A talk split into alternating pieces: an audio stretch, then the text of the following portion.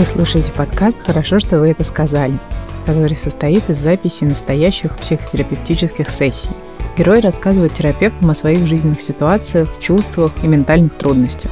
Этот проект мы делаем в студии подкастов «Либо-либо» вместе с клиникой психиатрии и психотерапии Европейского медицинского центра. Герои приходят на консультацию специально для нашего проекта. Меня зовут Ксения Красильникова.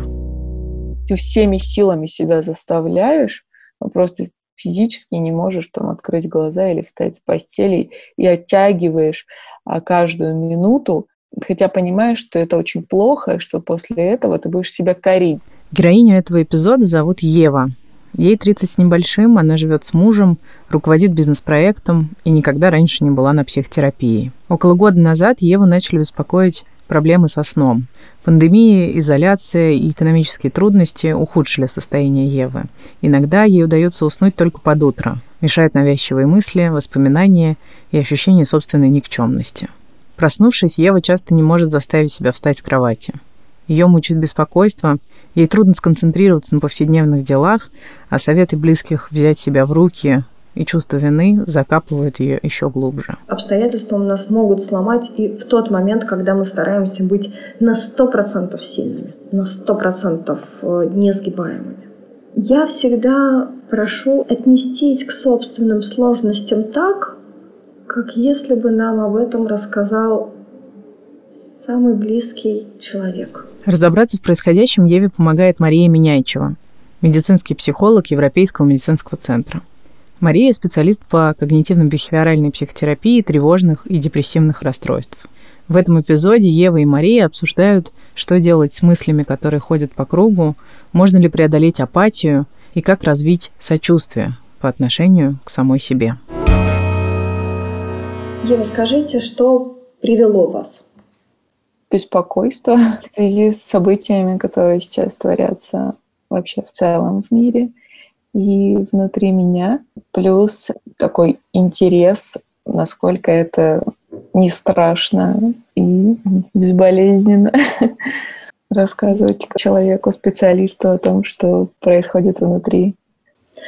Да, действительно, для каждого из нас это особый опыт. Чаще всего в кабинете психотерапевта мы не говорим о каких-то радостях или о том, в чем мы точно уверены. Мы некоторым образом обнажаем душу, обнажаем свои переживания. И я понимаю, как это бывает непросто. Надеюсь, сегодня вам будет комфортно. Вы уже сказали о своем беспокойстве, которое, насколько я понимаю, вызвано текущей ситуацией в мире. Расскажите, пожалуйста, как это вас затронуло и в чем выражается это беспокойство?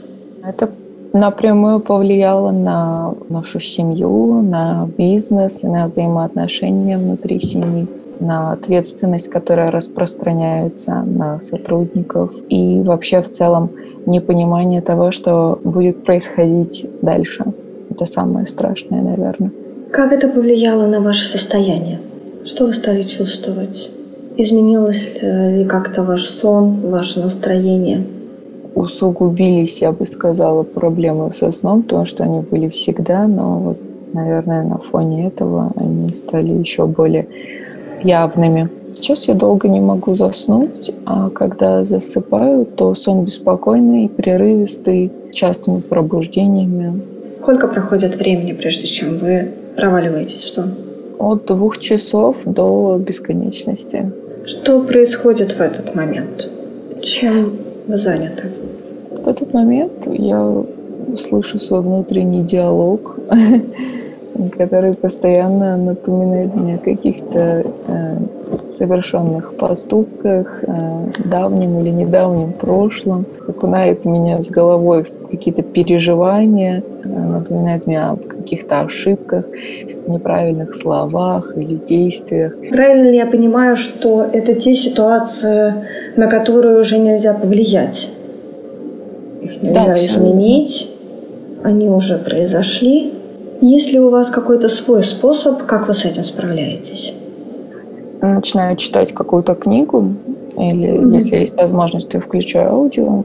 Если недостаточно такой захватывающий сюжет, то я очень быстро теряю концентрацию и возвращаюсь обратно в мир своих воспоминаний.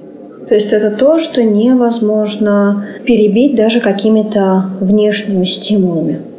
Да, все верно.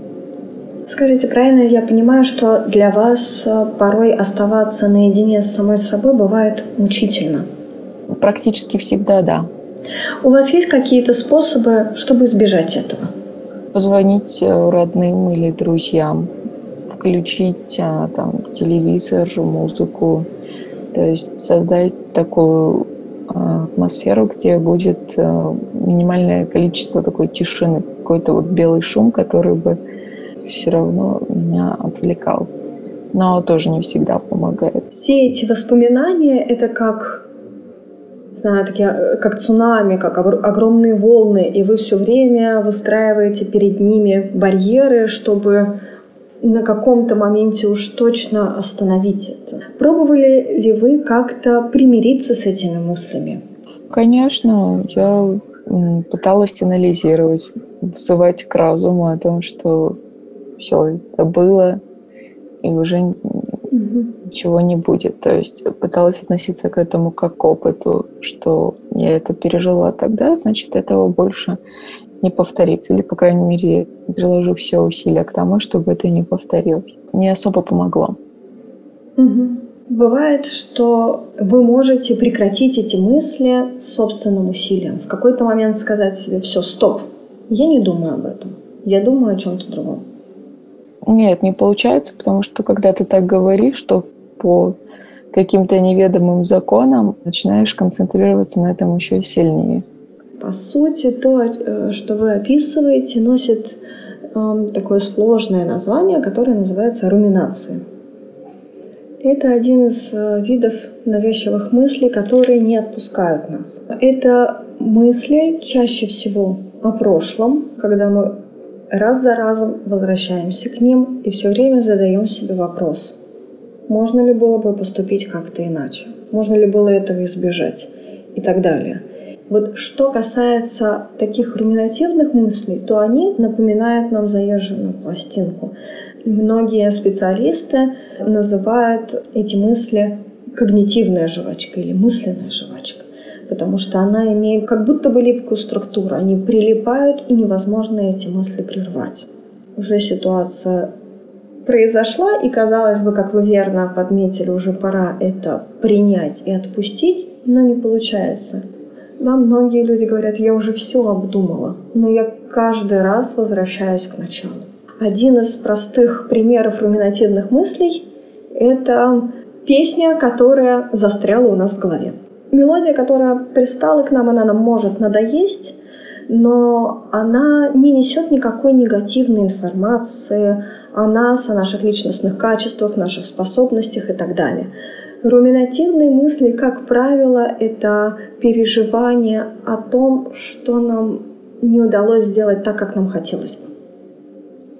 И здесь очень много самобичевания, чувства вины, чувства недосказанности, которые делают эти переживания невыносимыми с эмоциональной точки зрения. И когда мы говорим о руминативных мыслях, мы очень часто вспоминаем о таком правиле белой обезьяны. Есть такое у нас незатейливое упражнение «не думать о белой обезьяне». И как только она прорывается в ваше сознание, делайте все возможное, чтобы стереть эти мысли и не думать о белой обезьяне. Как вы думаете, что происходит дальше? сразу люди начинают рисовать перед собой образ белой обезьяны. Конечно. И по мере того, как люди сопротивляются этому образу, он все равно начинает просачиваться в мыслительный процесс. Да, в этом и заключается такой феномен. Чтобы нам о чем-то не думать, нам нужно думать, о чем думать нам нельзя. Слишком а, сложно. Слишком сложно, действительно. И, и это очень напоминает такой замкнутый круг.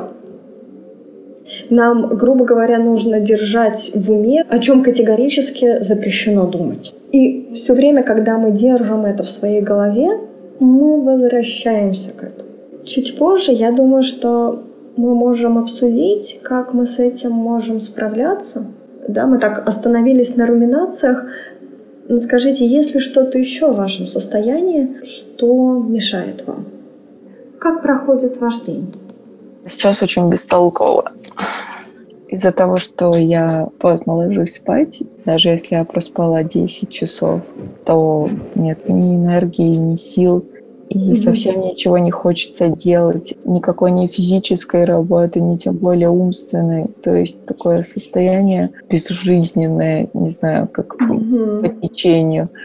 И настроение не очень хорошее, и выражение лица не очень хорошее. Я так понимаю, вы говорите и о внешних проявлениях, но и в то же время и о внутренних. Uh-huh. Да, это не вдохновляет ни вас и может каким-то быть сложным элементом в коммуникации с другими людьми. Да, я бы сказала, как раздражителем, а, потому что не всегда получается держать себя в руках, и не всегда получается блюсти эту любезную улыбку, особенно с близкими людьми. Mm-hmm. Все чаще выражение лица с опущенными уголками губ. И оно отражает ваше состояние. Да.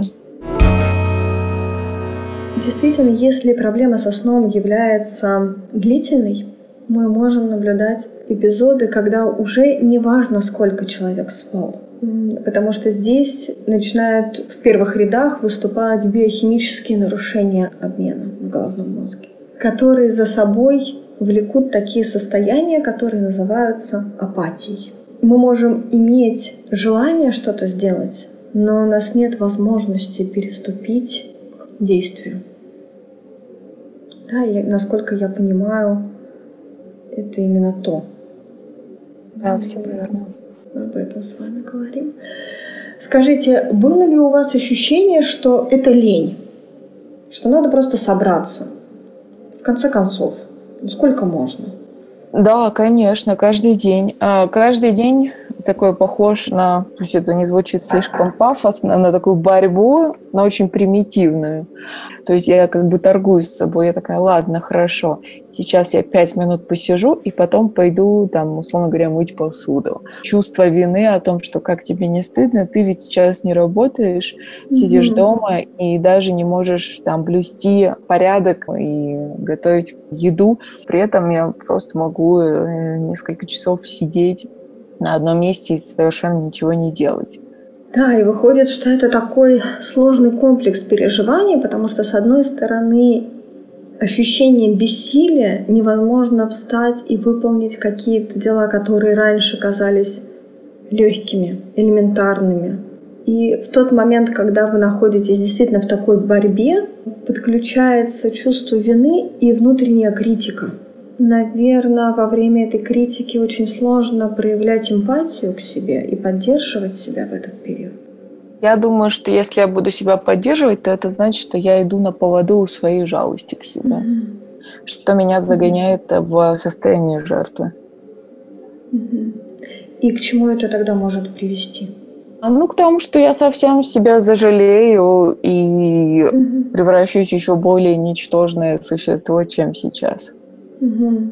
Вы даже себе можете так говорить, что вы можете стать ничтожным существом.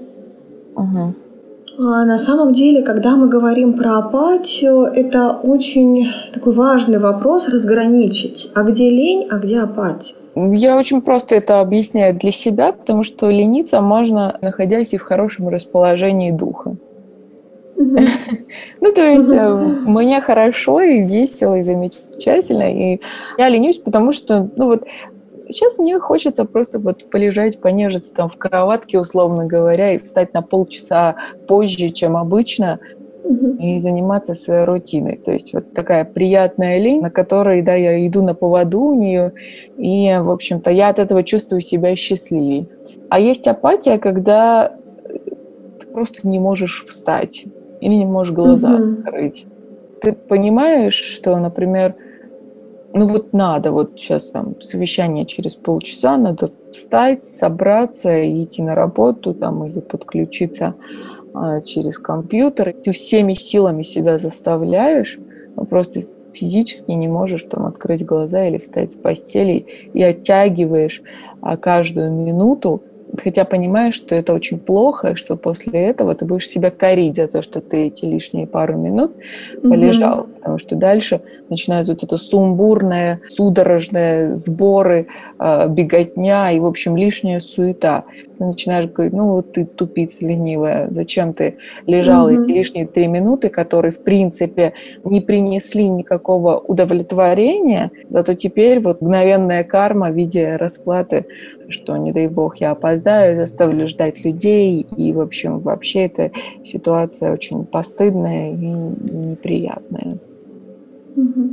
Мне кажется, вы так очень четко разграничили. Действительно, лень – это то состояние, когда мы можем отложить дело, которое нужно выполнить, ради какого-то другого удовольствия.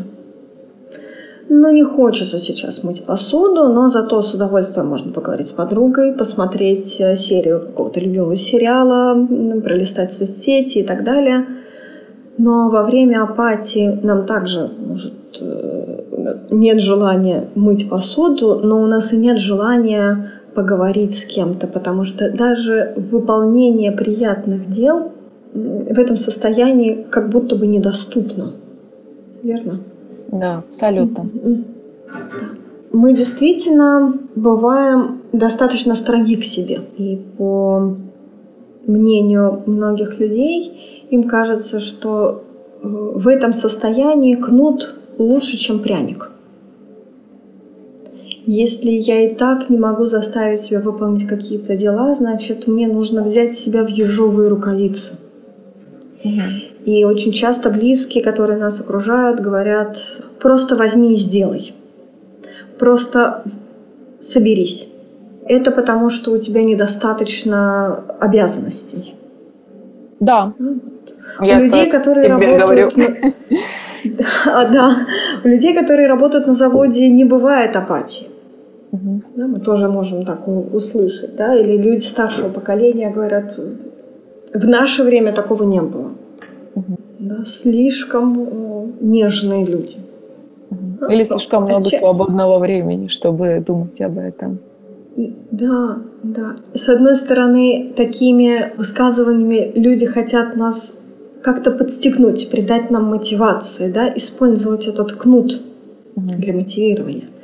Но совершенно точно эти фразы идут неким обесцениванием эмоционального опыта человека как будто бы мы говорим ему «все просто».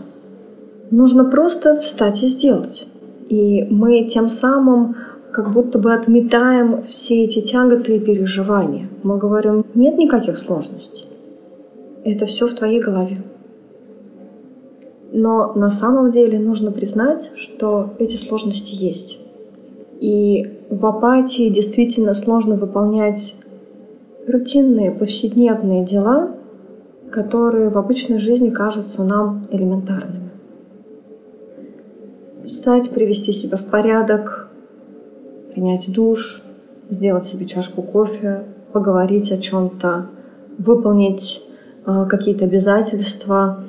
Очень много исследований есть на этот счет, которые подтверждают, что в конце концов кнут по сравнению с пряником, да, такие две мотивационные модели, намного сильнее проигрывает. Когда мы все время себя подстегиваем, что ну давай, ты должен это сделать, а потом будут у тебя проблемы. Мы начинаем себя ругать, мы становимся менее эмпатичными к себе, в каком-то смысле угрожать себе неприятными последствиями. Очень часто это приводит к тому, что в какой-то момент человек сдается и говорит, ну и пусть, потому что я настолько уже никчемный человек, что этот провал не сделает меня намного хуже, только подтвердит то, что есть. И если можно, я бы пока поставила бы здесь небольшую паузу и перешла бы, да, вы еще говорили о беспокойстве, затронула бы эту тему и уже после обсудила бы, как мы можем с этим работать. О чем это беспокойство?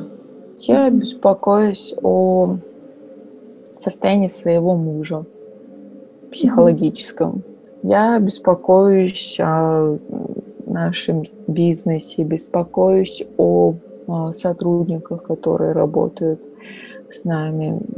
Понимаю, что это большая ответственность. А, беспокоюсь о своих родителях, mm-hmm. потому что да, этот кризис всех нас загнал в какую-то клетку, и мы пытаемся из нее выбраться, но пока что все примерно в, равных состояниях пребывают. А, на самом деле сейчас мы все оказались а, в таких обстоятельствах, когда невозможно представить текущий момент без какого-то беспокойства. Это то, что нас окружает. Да, мы сейчас действительно окунулись в ситуацию неопределенности. Никто не знает, когда это закончится. Никто не знает, это предел или нам предстоит еще что-то пережить. Как сложатся наши судьбы, что нас ждет после окончания периода пандемии. На самом деле тревога — это адаптивная реакция организма на любое ощущение неопределенности. Другое дело, что у каждого из нас свой иммунитет к неопределенности. Наверное, когда мы встречали 2020 год и загадывали желание подбой курантов, мы представляли себе этот год немного другим. Но перед неопределенностью мы все равны, мы все испытываем тревогу. И тут важно понимать, что в нынешней ситуации тревожиться – это нормально. Я очень часто задумываюсь о том, что я очень никчемно проживаю свою жизнь. Я очень сильно переживаю, что становлюсь неинтересной, неинтересной себе, своим друзьям, мужу, потому что раньше мне не было тягостно самой собой. Mm-hmm. Я с раннего детства очень много времени проводила наедине с собой, мне всегда было приятно. Я рано научилась читать. Чтение и мир книг очень сильно повлияли на меня, на мое мировоззрение. И, собственно, нарисовали свою какую-то красивую вселенную. А, тот мир, а, где люди разговаривали на языке, который мне нравился, совершали поступки, которые меня вдохновляли, выглядели так, как, э, в общем-то, обладали такими чертами характера, которые мне очень импонировали.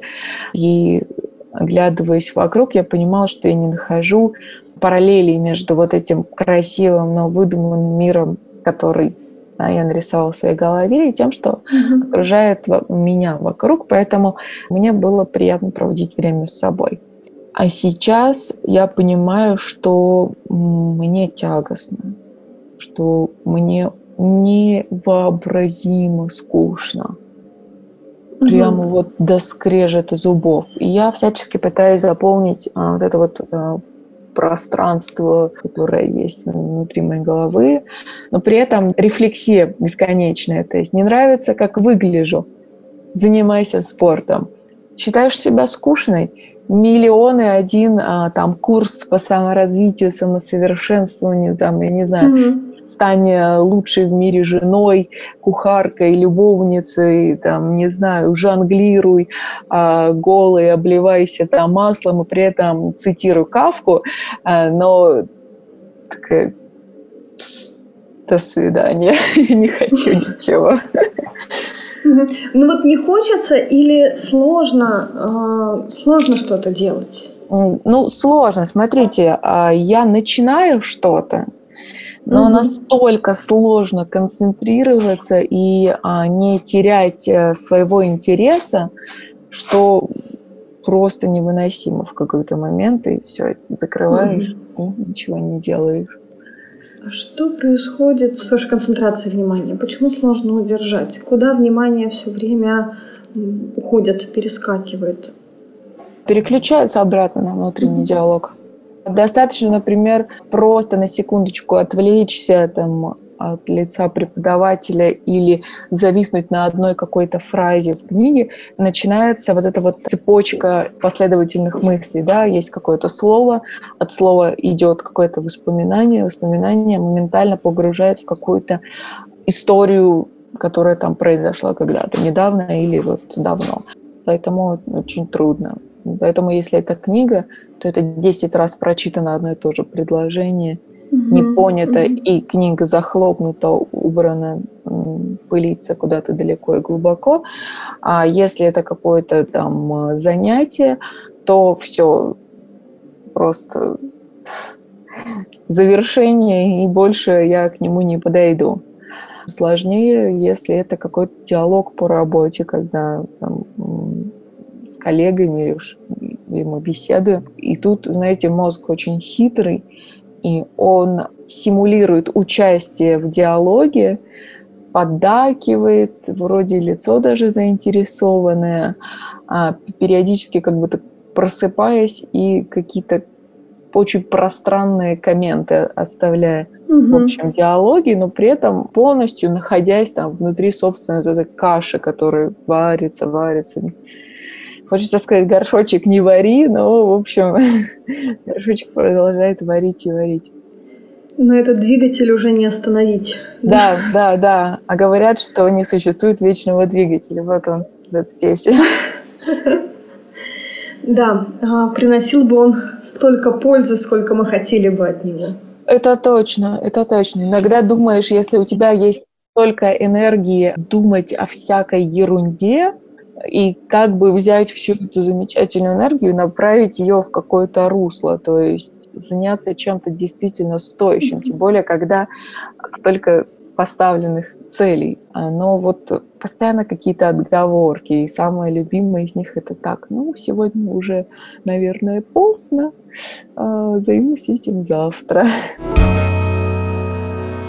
Сегодня достаточно много мы с вами говорили об эмпатии. И да, мне кажется, что здесь очень важно разделить вот эти понятия сочувствия к себе, эмпатия, принятие собственных эмоций, дать себе право потревожиться, погрустить, потому что действительно то, что с нами сейчас происходит, может вызывать эти эмоции. И мы имеем право их э, испытывать. И это совсем не значит, что в этот момент мы предаемся жалости к себе, вот в самом плохом смысле этого слова. Как мы с вами уже поняли, обстоятельства у нас могут сломать и в тот момент, когда мы стараемся быть на 100% сильными, на 100% э, несгибаемыми. Я всегда прошу отнестись к собственным сложностям так, как если бы нам об этом рассказал самый близкий человек – если кто-то из ваших близких подойдет и поделится проблемой, что тяжело встать, тяжело начать новый день. Есть ли разница между тем, как, что вы говорите себе и что вы скажете своему близкому? Думаю, да, потому что, наверное, я пойму, о чем речь.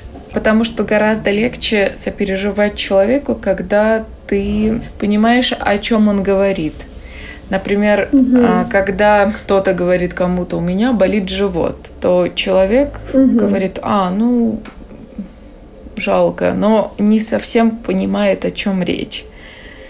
То угу. есть, а, потому что он там, например, не переживал этого опыта. Или, например, когда он говорит другому человеку, там, язвеннику, у меня болит живот, то тот угу. отчетливо понимает о чем, и ему как будто бы флешбэк из прошлого, эта боль отзывается. Когда люди говорят нам о собственных трудностях, нам еще очень важно их поддержать, верно? Да, абсолютно. Да, но почему-то, когда мы сами делимся с собой своими трудностями, у нас как будто бы нет права на такое сочувствие. Да? И внутри появляется такой командир, который говорит, так, отставить. Нужно сделать то-то, то-то и то-то. Но нам сложно представить, э, чтобы мы сказали своему близкому человеку, знаешь, ты должен это сделать. И болит у тебя живот, или не болит, это совершенно неважные сейчас вещи. Или вообще у тебя слишком много времени, чтобы думать, болит ли у тебя живот. Ты слишком много а, а, уделяешь себе внимания. Нам это кажется немножечко странным. Ну, как-то странно сказать человеку, знаешь, э, ты просто не должен об этом думать. Или давай он поболит у тебя в следующий раз, не сейчас. Мы бываем строги к себе из лучших побуждений. Нам так кажется, что мы можем избежать каких-то негативных последствий. Но тем самым мы еще больше закручивая гайки, мы создаем давление внутри. Да? Это как кастрюлю накрыть крышкой и делать вид, что вы не замечаете, что в ней кипит вода. И не просто закрыть, а еще да, и заварить. Если кто-то варил когда-то сгущенку самостоятельно дома, то может представить, что будет, если не сделать там отверстие. Да, абсолютно. Первое, что нам нужно сделать, это проявить эмпатию к себе. Затормозить этого критика. Нам важно прожить эти эмоции. Нам важно поддержать себя. Нам важно обнять себя. И здесь очень важно, что апатия, которую вы испытываете, трудности концентрации внимания за счет руминации и сами руминации — это те трудности, которые нельзя убрать усилием воли. Давайте, наверное, сейчас обсудим, а что же тогда работает. Если мы говорим о руминациях, важно изначально понять, что сейчас у нас руминация. Многие люди говорят о том, что как только мы называем вещи своими именами, нам становится чуть легче. Прямая борьба с руминациями не работает. Белая обезьяна начинает вторгаться в наше сознание, хотим мы этого или нет. А что тогда работает? Вот э, сейчас э, какое-то особое распространение получили техники mindfulness, или как их еще называют в России, техники осознанности нужно признать, что мы своими мыслями управлять не можем. Мы не можем как бы заказать себе мыслительный процесс и говорить себе, так, я вот сегодня думаю только о хорошем будущем и о делах, которые нужно сделать. Все.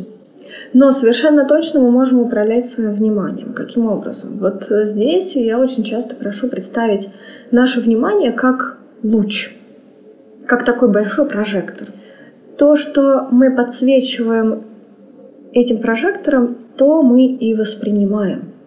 Другими словами, когда вы читаете книгу и пробегаете глазами по строчкам, если ваше внимание направлено на текст, вы его воспринимаете. Как только вы уходите своим вниманием на внутреннее рассуждение, вы можете продолжать также следить по тексту, но вряд ли вы будете на 100% улавливать суть. Мы можем, исходя из позиции о том, что мысли — это всего лишь мысли, работать с такими метафорами. Когда к нам приходит мысль, и вы понимаете, что это мысль, которая не идет по такому линейному пути, а она уходит в такие кольца бесконечности, руминативные кольца. Вы сами себе говорите, в данный момент у меня происходят руминации. Мои мысли — это всего лишь мысли. И вы начинаете очень такую интересную работу, которую вы можете сочетать вместе с, те, э, с медитативными техниками, с техниками дыхания. Важно, чтобы в этот момент вы могли уделить время себе, чтобы это было какое-то спокойное пространство, ну, насколько это возможно организовать. И представлять, что мысли — это, допустим, листья, которые плывут по реке. И вы, так в кавычках, конечно, высаживаете свою мысль на каждый этот образ. И говорите себе, да, у меня есть мысль, что я сказала что-то не так взяли ее, представили, что эта мысль вот села на этот красный кленовый листочек и потекла. В этот момент, да, то, о чем мы говорили, мы эмоционально не подключаемся. Мы не продолжаем эту мысль, мы не говорим себе, ну как же так, ну почему я это сделала? Все, точка, у меня есть об этом мысль. Это уже случилось, это произошло в моей жизни. Все. Очень важно в этот момент не пуститься в коруминации. Что это такое? Не начать ругать себя за то, что я опять об этом думаю. Вы обозначаете, что происходит. Это руминация. Вы проявляете к, тебе, к себе сочувствие, потому что руминация это действительно непросто, это тяжело и тягостно. Вы благодарите себя за внимательность. И дальше мы применяем да, одну из техник осознанности. Что касается апатии, здесь также очень важно признать и понять, что апатия – это не лень, как мы с вами уже определили. Это то состояние, когда действительно жизненных сил очень мало. И нам сложно, опять же, от вот этого контрастного понимания. Раньше я это делала не задумываясь, теперь мне нужно приложить много усилий, чтобы встать и пойти помыть посуду. Что мы можем здесь сделать? На самом деле важный принцип, когда мы работаем с апатией, это действовать без удовольствия. Или, как это еще называется, действие в кредит. Мы понимаем, что в данный момент это не принесет мне никакого удовольствия. Я пойду мыть посуду, и мне будет очень тяжело. Но я понимаю, что делая это, на самом деле я могу разогнать свою ну, если можно сказать, энергию. Ну, что, как правило, люди, и вот скажите, было ли это у вас, многие отмечают, что после того, как они все-таки приступают к какому-то действию, они чувствуют себя чуть легче. Это про вас? Да, абсолютно. А, чуть легче, угу. и потом э, легче, допустим, переключиться еще на какую-то работу. То есть изначально я да. договариваюсь на что-то одно, но затем как будто процесс меня захватывает. Нам сложно сделать первый шаг. Но после того, как мы его сделали, второй нам будет делать чуть легче. Практикуя это, мы уж точно добьемся какого-то результата. Да, иногда людям кажется, что во время апатии, ну, если нет сил, значит, надо полежать, и они придут, но, к сожалению, это приводит к обратному эффекту, потому что апатия как некое болото, да, я вижу, что вам это знакомо. Абсолютно. Да? Апатия как некое болото начинает все больше и больше затягивать. Это очень сложно. Что еще можно сделать? Вспомнить, а что вообще в принципе мне приносило удовольствие и составить список. Что я вообще любила? Школьные годы, сейчас, месяц назад, что мне приносило удовольствие? Какие у меня есть любимые фильмы? Какие у меня есть любимые группы? Какие у меня есть любимые передачи? Что я люблю готовить? В какие настольные игры я люблю играть со своей семьей? Да, задавать себе разные вопросы и писать список. И из этого списка брать себе как некое задание каждый день это то, что дает нам ну, определенную опору. И очень важно помнить, что нужно начинать с малого. Начнем с того, что, не знаю, откроем книгу и прочитаем предисловие. Но если мы не сделаем маленький шаг, мы не сможем перейти к каким-то большим дистанциям. Спасибо огромное. Надо, знаете, теперь все это переварить. То есть несколько дней это будет устаканиваться, да. думаю, в моей голове. Ева призналась, что собственными силами ей трудно справляться со своим состоянием. Мария порекомендовала обратиться к специалисту, психиатру, который мог бы проконсультировать ее по поводу тревоги и настроения и, возможно, предложить лечение или регулярную психотерапию. Это был подкаст «Хорошо, что вы это сказали». Я Ксения Красильникова. Сделали этот выпуск в студии подкастов «Либо-либо» вместе со звукорежиссером Ильдаром Фатаховым и продюсерами Дарьей Благовой и Ликой Кремер. Композитор Алексей Зеленский. Обложку подкаста нарисовала Анастасия Самохина. Слушайте нас во всех подкаст-приложениях и в сообществе Европейского медицинского центра ВКонтакте. Новый эпизод через неделю. Пока!